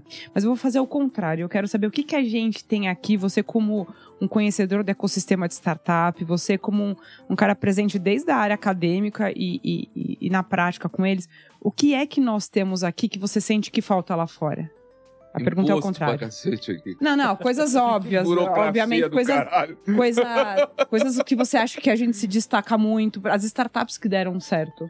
Que seja. pro- provavelmente eu acredito que você vai falar alguma coisa voltada a comportamento e pessoas pelo teu perfil. Mas quero, quero saber de você. Bom, é, tem a ver, né, com as competências, habilidades, principalmente atitudes, né, porque envolve a questão comportamento. É, o brasileiro é bem criativo, né? O brasileiro, ele não, ele não tá na faculdade, mas ele, ele, ele sabe criar, ele tem algumas habilidades ali, né? Algumas skills que, tipo, putz, eu já conheci vários empreendedores que nunca fez uma faculdade, nunca estudou, mas o cara tinha conceitos ali que talvez não tinha em livro nenhum escrito. Aham. Então, isso é interessante. A questão do, no Brasil aqui, do acolhimento, desse calor humano, da empatia. Por que dá muito certo empreender aqui em startups? Porque as comunidades, aí eu falando comunidades sérias, que crescem no Brasil, comunidades de startups, elas estão né, cada vez mais é, colaborativa, é, aquilo que né, é, os caras do Techstars eles falam, né, do, do give first, give back, né, Uhum, de é, por que dá muito certo no Brasil, cara? Porque o Brasil é, é- é unido, é um Brasil, é ev- evidentemente que tem também startups, tem oportunistas, Claro, né, claro. é onde há o trigo, há o joio, mas a gente fala que o Brasil ele, ele consegue ver, ele consegue entender o cliente, ele consegue ter essa empatia, né, esse calor humano. Eu falo isso, não fui para o Japão, nós estávamos conversando até Uhum. mais cedo aqui, minha família, meus parentes, todo mundo. Tem gente que mora lá há mais de 30 anos, é, mas o pessoal fala assim, né? Teve até a minha tia, que é brasileira, brasileira, é Gaidin, né? Ela, ela foi para o Japão e sempre convidava o, o seu chefe para ir né, tomar um suco, não era nem uma cervejinha, um suco no final do expediente e, e, e- e sempre. Só que ele, ele sempre Aliás, observava eu nem e não, ofereci uma cervejinha, quer? Oh, obrigado, obrigado. E, e ele sempre observava o comportamento dela no trabalho, mas nunca ia. Depois de um certo tempo ele falou, eu vou. E aí ela perguntou, por quê? Né, você tá indo Aceitou. agora, tal. Eu falei assim, olha, eu todo esse tempo, anos, eu, eu, eu analisei o seu comportamento, vi que você é uma pessoa. Então, assim, no caso do oriental. Mas do, é, já é fora do comum, né? é, eu, ele analisa muito, ele é muito analítico, muito frio, né? Sim. É, e- ele até usou uma frase. é, nós orientais, nós é, gastamos a vida toda para, né, pra, é, a, a pessoa pode gastar a vida toda para conquistar a confiança Confiança. nossa, mas pode perder alguns minutos. Com certeza. né? Então, assim, é, é a tamanha frieza, né? E aqui a gente, é, eu já fui, né? Já tive vários empreendimentos. Os meus primeiros empreendimentos, amigos de infância me passaram a perna, Olha, sinto Né? muito. é, mas, mas tudo, tá tudo bem, tá tudo certo, Legal. né? Nós ainda ajudamos esse, essa pessoa. Então, assim, é, e- o Brasil aqui ele sabe se reinventar, ele tem esse calor humano. Eu vejo que é, dinheiro, pô, todo lugar tem dinheiro, Isso. né? Legal, Ah, o clima, pô. E o que não falta variados. aqui, Fabiano, é problema. Também. E empresas pra crescem resolver. para resolver. É. Brother, vai montar uma startup na Noruega. Porra, vai fazer o quê, cara? Você vai criar o quê? Não tem acidente, transporte urbano, medicina, educação, de ponta, transporte. Vai fazer o quê? Vai montar o quê? Pra ver quem que. Eu não- consigo pensar em nada. Entendeu, meu? Sim. Aqui, se a gente ficar discutindo aqui, tomando negócio, meia hora, três ideias. Entendeu? Vou parafrasear o que você falou aí. Vou trancar esses dois aqui na sala e voltar só amanhã. Se tudo vai bem, algo pode estar errado. ah, é verdade. É, e é uma questão do conformismo. É, um sul-coreano foi citado até no, no livro de Fleury Fleury, né, dos professores da USP. O livro se chama Organiza é, Inovação Organizacional, né, é Brasil, Japão e Coreia do Sul. Legal. né, que faz a comparação, inclusive, do Brasil né, Hum. em relação à Coreia do Sul na década de 60. Né? Legal. A Coreia do Sul estava muito aquém do Brasil. É, essa questão de problema é muito importante. É, não estou falando assim que, putz, a gente tem que viver mais pandemias. Não, não é isso. Mas concorda que é no problema que a gente sai da zona de conforto? Nossa, concordo É no plenamente. problema que. E aí ele fala o seguinte: que na linha de produção. Você se reinventa, né? Justamente. Na linha de produção, quando tudo estava bem, ele ia lá e propositalmente bagunçava um pouquinho ali. E aí as pessoas, evidentemente, como todo ser humano, se preocupavam, ficavam um pouquinho desesperadas, mas centravam ali para criar novas soluções. A partir do que? Do foco no problema lá. E aí saiu Samsung, Kia, Olha né. Hyundai. As então- empresinhas pequenas é, aí. algumas empresas pequenas. Legal. Tem mais uma pergunta. Vai. É, Fabiano, eu, eu me, comecei a me apaixonar por estudar metodologia ágil quando eu estudei um pouco sobre o Spotify, que na verdade é o berço para a gente começar a estudar metodologia ágil. E aí, é, eu vi que você tem bastante, vários conteúdos que falam sobre isso. E aí, junto a essa parte acadêmica que você tem e a sua experiência no ecossistema de startup, porque de fato nós trouxemos uma pessoa aqui, o Fabiano, que vive ecossistema de startup no Brasil.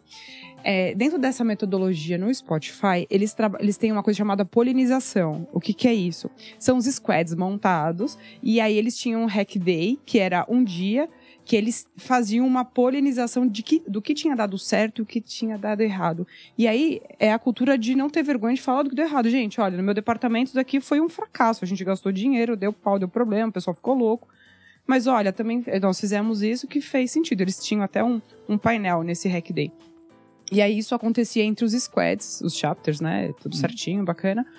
E aí eu queria saber, essa ideia da polinização, eu entendo que isso deveria ter para todas as áreas. Nós da área de comunicação, vocês da área de educação, as startups e tal. Existe isso, um local onde tem um catálogo, um acervo de cases do que foi feito, do que deu certo. Geralmente a gente não gosta de contar o que deu errado, né? Mas existe isso aqui no, no Brasil, essa, esse acervo de case do que foi bacana? Tem, tem acervos de do que deu certo, que foi case, isso é o que mais tem, né? Aí a gente puxa aquele gancho de novo, né? Do, do ego, né? Às vezes a gente tá achando que tá dentro de um ecossistema, a gente tá dentro de um ecossistema, né? Sim. As pessoas querendo se promover, falar coisas que talvez não estão certas daquilo que, né? Tipo, não é isso que aconteceu, não chegou ao sucesso por conta disso, mas elas dão uma florada ali. É, tem um movimento é, no Brasil que fala sobre os fail fast, de errar rápido, né? Ou daquilo que de fato deu errado. Né? Os caras estavam até falando de fazer um TEDx em relação a isso, Nossa, só daquilo que deu errado. Sem ter vergonha mesmo de ser feliz e falar, olha, e, e aí, ou seja, isso é, é uma atitude bem humilde de falar, cara, eu errei, né? Eu lembro que quando eu comecei a lecionar, lá nos anos de 2007, mais ou menos, uma cidade chamada Pereira Barreto, é, eu tinha na sala, acho que o mais novo era mais velho do que eu, Uhum. e eu né, já tinha umas metodologias do Sebrae. Ele falou assim: olha, quem já faliu uma vez? Ou me... Um monte, quase todo mundo levantou a mão. Eu falei, poxa, quantas faliram? Duas, três, quatro. Quando eu cheguei no quinto, quem faliu já cinco vezes? Só um senhorzinho lá que tinha, na época, 67 anos. Aí ele falou, senhor Renato, falei, senhor Renato, o senhor tem que vir aqui. O senhor que tinha que ser o professor aqui, não eu. Começando agora a minha carreira, estou até me envergo- envergonhado aqui, porque o senhor tem muito mais experiência. Porque a experiência, ela não vem só pelas coisas certas. Porque se Com eu, se eu falasse, olha, eu só acertei na minha vida, pô, você pode ter certeza que um erro você pode falir a sua empresa. Né? É, quando a gente pega isso, a gente pega a teoria americana do David Kolbe, da aprendizagem experimental. Né? A gente pega professores da USP, como o próprio Antônio Carlos Aidar Sal, vai fazer é saber e não praticar é o mesmo que não saber. O saber é o conhecimento, Nossa. é aquilo que você sabe, você vê na lousa, que você alguém, você leu, só que você não praticou. O- a prática e é um conceito de memorização é, é o que firma isso no seu subconsciente. É. Então, tipo Fantástico. assim, o, o que mais marca hoje? Quando você lê um jornal, é aquilo que você viu lá porque a seleção brasileira ganhou de 1 a 0 da, da outra seleção, ou quando a Alemanha ganhou de 7 a 0, ou quando alguém deu um tiro na cabeça de alguém ali e deixou É. exposto ali. É Verdade. coisa ruim que chama atenção. É verdade. É, e você aprende muito mais, né, quando você erra do que você- quando você acerta, sem dúvida, né? Justamente. Incrível, eu até postei esses dias uma. Acho que eu no Negro que ele tava, perguntaram pra ele. Ah, gostaria de é, fundar uma startup um dia, só que eu sou muito novo. Como eu faço pra aprender? Ele falou, cara, não tem coisa melhor. Vai trabalhar dentro de uma startup. Trabalha dentro daquela startup e ali você vai aprender muito mais do que lendo qualquer livro. E eu sempre falei pra molecada mais nova que eu, quando eu tinha faculdade, os pais iam me perguntar: Ah, meu filho tem 18 anos, 17 anos, queria que ele fosse igual você. Eu perguntava, pai, mas ele tá trabalhando? Tá fazendo o quê? Não, não, não, fica em casa, só estuda. Tá... Coloca pra trabalhar, cara. Coloca ele pra fazer alguma coisa. Porque Concordo. só trabalho, no trabalho, Você aprende. não é? Que ele vai aprender respeito, ser cobrado, responsabilidade. Não Uhum. existe isso, meu. Cara, rico, pobre, é no É trabalho. verdade. É não é? verdade. Aí eu vi uma frase esses dias assim, eu achei forte, assim, o gladiador só pede conselho dentro da arena, entendeu? E eu achei Nossa, marcante, não é? Fora da arena, ele vai pedir conselho pra quem? Ele Vai acha que não lutar. precisa. Não é, é só quem tá na arena que vai dar conselho pra ele, Justamente. não é? Mesmo. E, e- e tem um movimento muito forte. Quando eu, eu, eu comecei empreendendo muito novo, né? Até por sobrevivência. Não vou falar nem por necessidade, Aham. por oportunidade, para me sobreviver, sobreviver com a minha família. Com 12 anos comecei trabalhando, então fui desde garçom, mecânico, Olha. eletricista, e, trabalhei em eletrônica, então sei um pouquinho de cada. Ó, é, japonês tem Legal. três coisas, né? Ou Você é feirante, você é pescador, ou você é fotógrafo, né? É verdade. Eu, eu fui fotógrafo já, profissional. Olha eu só. trabalhei muito tempo revelando foto, né? No quarto escuro. Depois a gente, Sei. com aquelas operadoras de Minilab, né? Sim, Então eu comecei trabalhando com isso também. E, e o que, que é interessante? Eu sempre busquei a prática. Eu sempre falei assim, olha, eu quero... Por, porque eu conseguia subir de cargo enquanto colaborador ali? Porque, cara, eu era curioso. Eu queria... Poxa, mas como que faz isso? E quando menos é, me percebia, alguém faltava, eu estava substituindo ali. né? E, e eu lembro que o último serviço meu foi nessa área, eu, eu deixei para poder é, fazer faculdade. Eu já tinha feito uma parte de teologia, porque eu tinha ganhado um curso, Ah, já tinha feito programação, então é, já e, e eu depois eu fui fazer faculdade e montar empresa júnior. Hum, Montei três empresas júniores que faturavam, legal. né, que ganhavam é dinheiro raro. com consultoria. Que massa. Ganhava com... Eu buscava essas consultorias. Então, assim, imagina, dentro da empresa júnior, eu fui fazer um curso de, de oratório. Imagina, o, Paulo, japonês, né, oriental, tímido e um pouco gago, sabe? Pô, eu precisava de me comunicar. Claro. E aí eu fui fazer um curso de oratória, depois fiz um curso de memorização que mudou bastante a minha vida. Comecei a vender. Em 2003 fiz o curso de oratória, em 2004 eu era palestrante já, ainda estudante. Legal. Então eu comecei aí a, a, a buscar consultorias numa cidade que o, né, quase não tinha consultoria. Uma cidade pequena, 50 mil habitantes. E então eu busquei a prática. Você criou a sua oportunidade. Justamente. Os quatro anos de faculdade, mais um ano depois, trabalhei cinco anos praticamente de graça para aprender consultoria. Foi aí que quando eu passei depois no Sebrae, né? Foi aí que depois eu, eu, eu comecei a dar cursos de como fazer consultoria, seja na área, né, no setor industrial, serviço, no agro, no, no comércio. Então, eu comecei a buscar a prática. É, eu tive vários alunos, inclusive, vou citar uma aqui, que foi a Tatá Skeniek, que é a mulher do Cocielo. Ela foi minha aluna, Uhum. né? É, eu até brinco com ela, porque ela já era comediante né, em sala de aula, e falou assim, Tata, tanto ela quanto os demais, tá? É, eu só orientava a TCC se virasse negócio. Então tinha que virar um negócio. Ó, tem que virar um negócio. Mesmo que depois você vá vender para alguém, Imagina coisa... se fosse assim, em todos os TCC, que estão empilhados, ocupando espaço dentro das Isso é faculdades. verdade. Interessante. É, é, A prática é o que faz você saber se está certo ou não, qual que é o caminho. Só para você ter uma ideia, as primeiras startups que nós é, conseguimos investimento e fazer a ser aceleradas no Mato Grosso do Sul vieram de TCC de alunos, de Ótimo. banca de engenharia de software. Ótimo. Como deveria ser. Como deveria ser. Tem mais alguma coisa, Melzinho? Pergunta de. Nossa, eu vontade de fazer umas 20 perguntas, mas por hoje. de... Não, vamos pra parte É? de hobby, essas coisas, quer aproveitar? Solta a vinheta. Não tem vinheta. Você queria. Não, muito legal. E, e saber dessa essa tua trajetória não formal antes da. Nós da- temos que criar uma vinhetinha pra esse momento, essa troca, viu, Fabricião? Né? Muito a legal, vinheta de uma Fabiana. troca mais séria pra um negócio mais informal. Cara, agora a gente tem um quadro aqui no, no, no programa que a gente pergunta coisas que não estão focadas na sua vida profissional ou na sua vida de empreendedor. Primeiro que eu queria entender de você, o que, que você faz pra quando você tá, não tá pensando em empresa e você não tá pensando em avaliar a empresa ou, ou, ou investir na pessoa, ou dizer um não, ou, ou- ou o que, que você pensa? Você faz algum hobby, tem algum esporte? O que, que tu gosta de fazer? Eu, no passado, eu, eu praticava alguns esportes, né? Agora, como futebol, por exemplo, hoje eu- o meu hobby maior mesmo é leitura. ah, muito bem. Eu leio qualquer tipo de assunto, porque é aquela questão, né? É, se isso é um hobby. Será que ele é um nerd ou não? Eu tenho certeza. Na hora que eu falei nerd, no fundo eu falei, mas com todo elogio.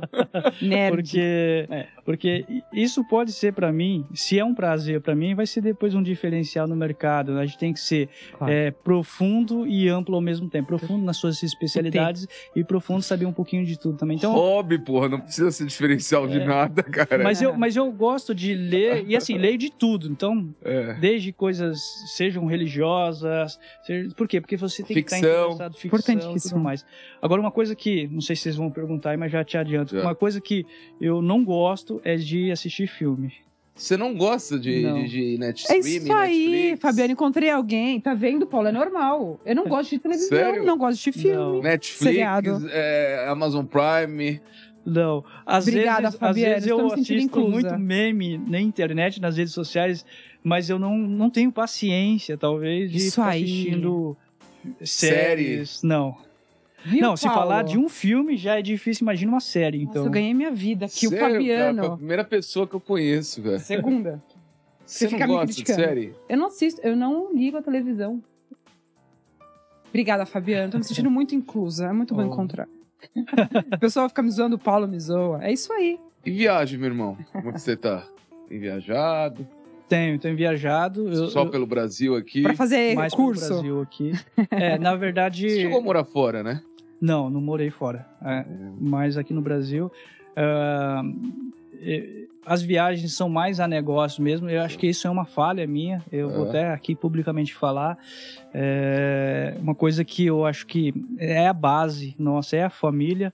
É, viajava mais antes da minha filha nascer, agora ela tá, né, quatro anos. Ai, que legal. É, e eu acho que, de certa forma, eu acabo influenciando errado também a minha tá filha. hora. Até por conta de negócios, porque hoje ela sabe falar sobre startup, ela sabe definir hoje o que, que é uma startup. Na verdade, ela definiu com dois anos o que, que era uma startup. Tem até um vídeo nosso Que aí na- loucura. que, que ela fala, né? Minha esposa pergunta, o que, que é uma startup? Ela fala, né, do jeito dela ali, mas Linda. o conceito é correto. Por quê? Porque ela ouve muito em casa. isso. Aham. Eu acho que isso. é, criança tem que ser criança, né? Sim, É, sim. E família é a base. Então, é, eu, eu vejo que eu sou muito falho com relação a isso, né? É, eu sou, muita gente fala que talvez eu sou hiperativo, tal. Eu sou muito ansioso. Falando É. minhas falhas aqui, né? Sou Não, muito mas é bacana. ansioso. Não, mas a todos- ansiedade todos é importante. um pouco é bom. Um pouco é bom. É, é um pouco, né? Mas, por exemplo, hoje eu durmo pouco, né? Isso então, aí. o Paulo estava agora perguntando, né? Pô, você estava em Manaus, agora está em Natal, agora você está aqui. Então, nessas viagens, por exemplo, em avião é difícil dormir, né? É, então, quando eu chego, às vezes, se eu chego de madrugada, é que nem em Natal eu cheguei de madrugada, era duas, três horas, falei, poxa, deixa eu estudar um pouquinho aqui, né? Me preparar para algumas coisas. Toda palestra tem que ser algo novo, né? Sim, claro. E aí eu me preparei, a, a palestra era 10 horas, mas falei, cara, eu quero me inteirar com o pessoal, quero estar lá no, né, no, no café de manhã, então eu fui mais cedo, cheguei lá, fui, mais, eu fui um dos primeiros a chegar. Então, eu sou muito ansioso com relação a isso. Eu sei que é prejudicial, né, para a saúde, principalmente, até porque você fica com aquela expectativa, fica milhão, né? Sim. Então, hoje eu durmo de 4 a 5 horas, mais ou menos, é, à noite, né, por noite. Então, e eu sei que isso, uma hora, a conta chega, né? É. Depende. Mas olha, sim, mas eu também diria que você também chegou onde você chegou e tem essa bagagem maravilhosa que você tem também porque você teve esse teu perfil de ser um pouco mais ansioso, hiperativo. Pode ser que daqui a um tempo você possa ficar mais tranquilo. Mas, Mas é, isso vem muito da cultura. Não sei se É. o Paulo, os, o- né, Não, eu sou Jechan... misturado um é, pouco, cara. É, Meu problema é que eu vim da cultura japonesa, que dorme muito pouco, mais ansioso, não é? Fica estudando. E minha mãe é baiana, cara. ah, olha, Tá na rede esperando lá o carnaval chegar, Salvador. eu sou meio baiana, eu não sabia, Paulo. Sim, sim. Tá tudo explicado agora. Então, Brincadeira. eu tenho meus momentos baianos e tenho meus momentos orientais. Eu não sabia. Que Eu acho que é a mistura perfeita do mundo. Sim, equilíbrio. sim, sim, com certeza.